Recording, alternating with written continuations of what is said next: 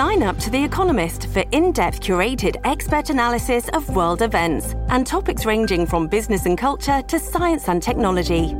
You'll get the weekly digital edition, online only articles, curated newsletters on politics, the markets, science, culture, and China,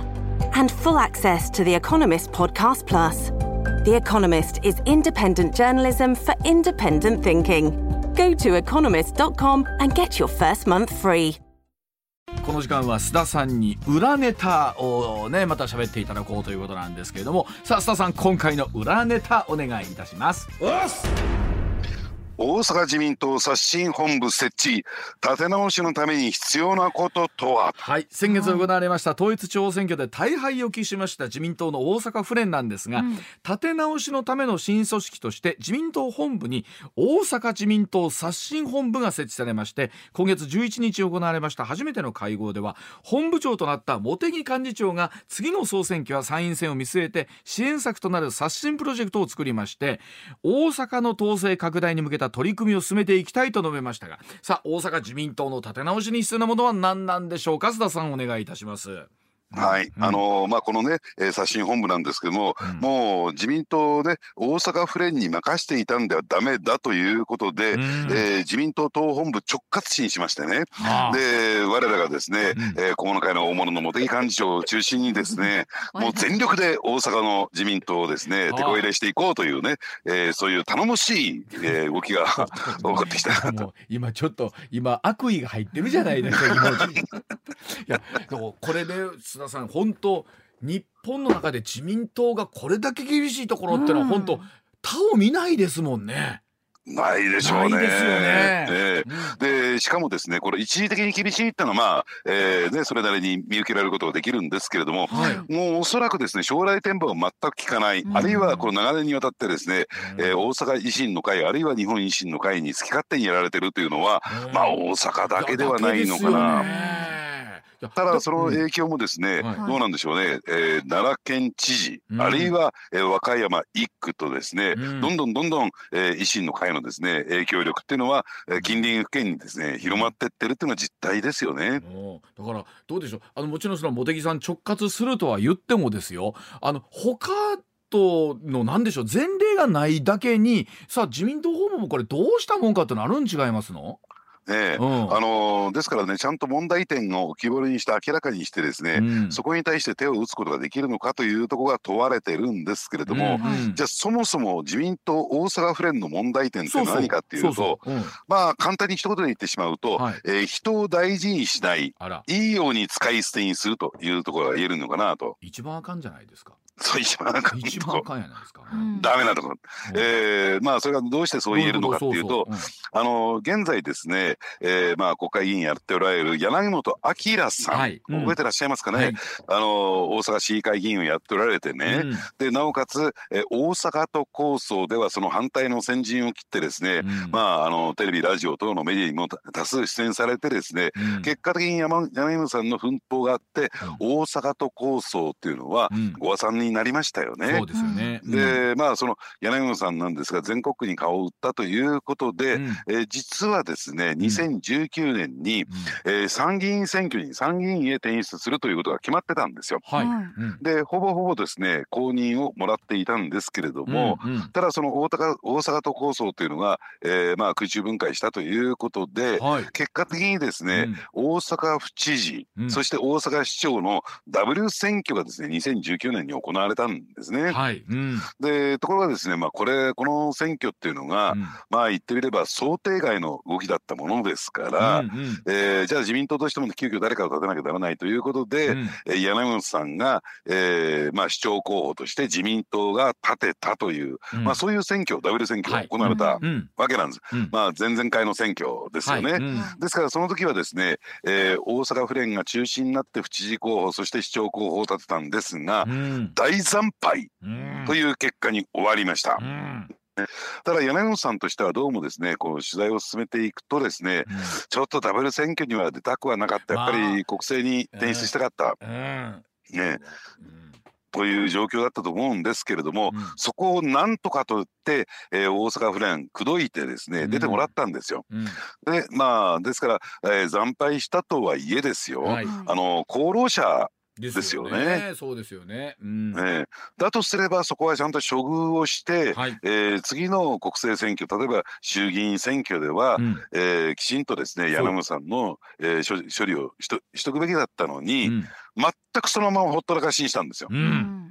ね、うん、えー、つまり面倒見ようとしなかった。ね。えー、で結果的にですね柳本さんぶち切れてしまって、うん、えー、だったら俺は大阪3区から出るぞと、はい。はい。うん、もう自民党離れて無所属で出るぞと、はい、であの大阪3区っていうとですね私も、えー、まああの西成中心とする地区なんですがよく伺うんですけども、うん、いややっぱり山本さんっていうのはですね地域でも地元でもですね、はい、えー、かなり支持のある方ですよ。ね。はい。うん人気の高い方ですよ。ありますよね。うん、えー、ですから、えー、そこで出馬してくればですね、うん、これ場合によっては当選するんじゃないかとも言われてたんですね。うんうん、ですからその真意を尋ねるためにですね、うん、でまあ私実を言うとその西成のですね、柳さんの事務所に伺ったんですがちょっと不在でしてね、はい、まあその周辺の人の話を聞いてみればそりゃそうだろうとあんなね、うん、えー、使い捨てにされみてみたいな声も聞こえてきた。はい。はい、ででところがですねもともとこの大阪3区って、えー、公明党の方のずっと地盤というのかな、が当選を重ねてきたところでして、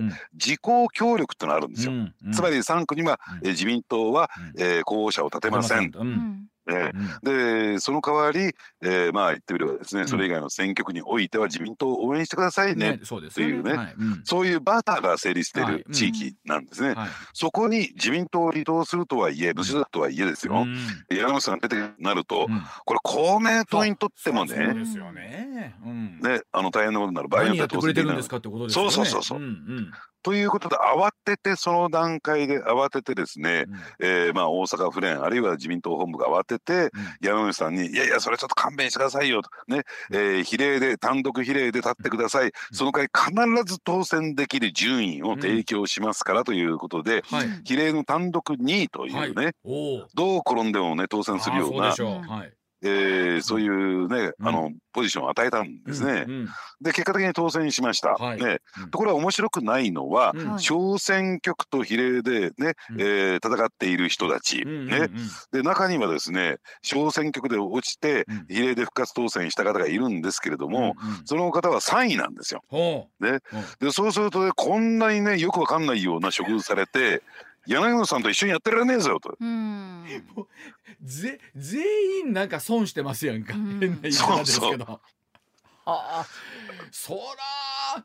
あの一手一手全部遅いで感じしますよね一手ずれてますよね、まあ、全部ね。うん、まあずれてるというかですね一手一手全部ねやっちゃいけない手を打ってんだろうなと。ああなんか聞いてるとなどどうしようもないですよ今この状況だとね。ね、うんうん、だから結果的にそれをじっとみんな見てみるわけですから前回のどうですか、うん、えー、W 選挙とか府知事選挙市長選挙。結局誰も出てこないじゃないですか。市議会議員の自民党のね元いう方が出てきて。誰も立てることができなかった。いろんな人に声かけてたんと私の耳にも入ってますよ。はい。残念なことに私の声には声かからなかったですけども、まあ、ね、まあそうでいや。そらでも今ねそれこそ今やっぱりその例えば吉村さんだったり含めてですけども、はい、その人気とかね、ねまあ、えー、今実績ももちろん終わりですけれどもそこに対抗するってなかなか難しいですよ今この状況の中ではね。とはいえ、組織としてやっぱり自民党として政権与党なんですから、立てない不先輩とはありえない。先輩にいかないですもんね。ただ今回勝てないにしても次の次へつながっていくようなね、うん、えー、そういった活動をしていく選挙をやっていくっていうことがいつかひっくり返せるんですよ。でいつもいつも惨敗だと絶対なりませんこれ。いかないですからね。いやそこでちょっとあの須田さんお知らせ挟んでじゃあ、大阪自民党どうやって立た直せるのかっていうお話、えー、さらにお知らせなどお話を伺ってまいります。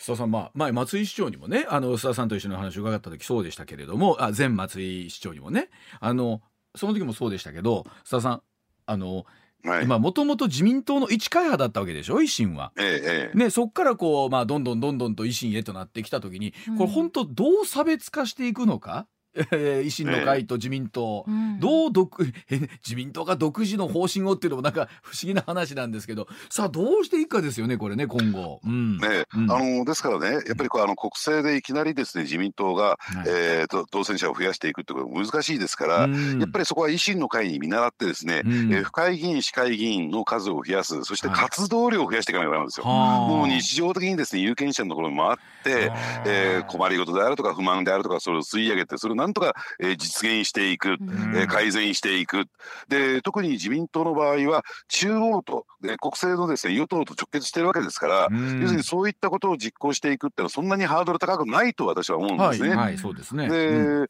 ただ単純にですね維新の批判をするとか足を引っ張るとかね、うん。えーそんなことをやっていない。それをやってると要するに悪い例として立憲民主党があるじゃないですか。ね。えーそれに学んでですね、うん。やはりそのえー自民、えーりね、維新ができないようなことをうん対立筋を立てて、うん。そして有権者の声を聞く。国政のですね、えー国会議員もあるいはその候補者もですね、もう、えー地元に張り付いてですねやっぱり有権者のところを回っていく、やっぱりね、あの何はともあれね日本維新の会の代表やってる馬場さん、この方は選挙強いんですよ、なぜ選挙に強いのかっていうと、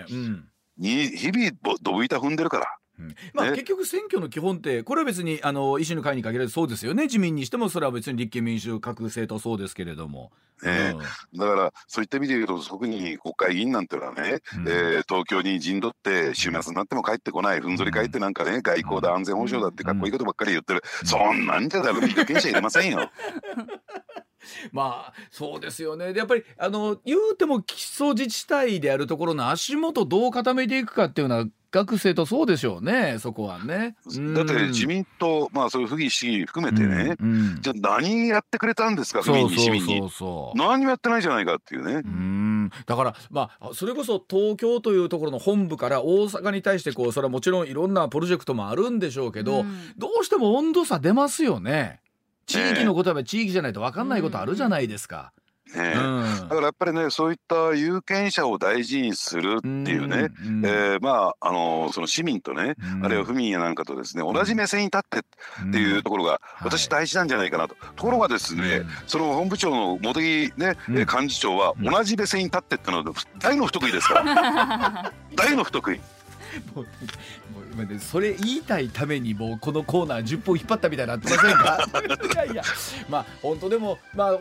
大事なことなんでしょうね。同じ目線に立って何を有権者が望んでるのかっていうのを知るっていうのはね。なるほどな。だから我々の番組も同じ目線に立ってねリスナーとやっていきたいなと思ってます、同じ目線になってみましょう。またあの須田さんスタジオでお待ちをしておりますので、はい。また近いうちお越しください。はい、はい。須田さん今週もどうもありがとうございました。ありがとうございました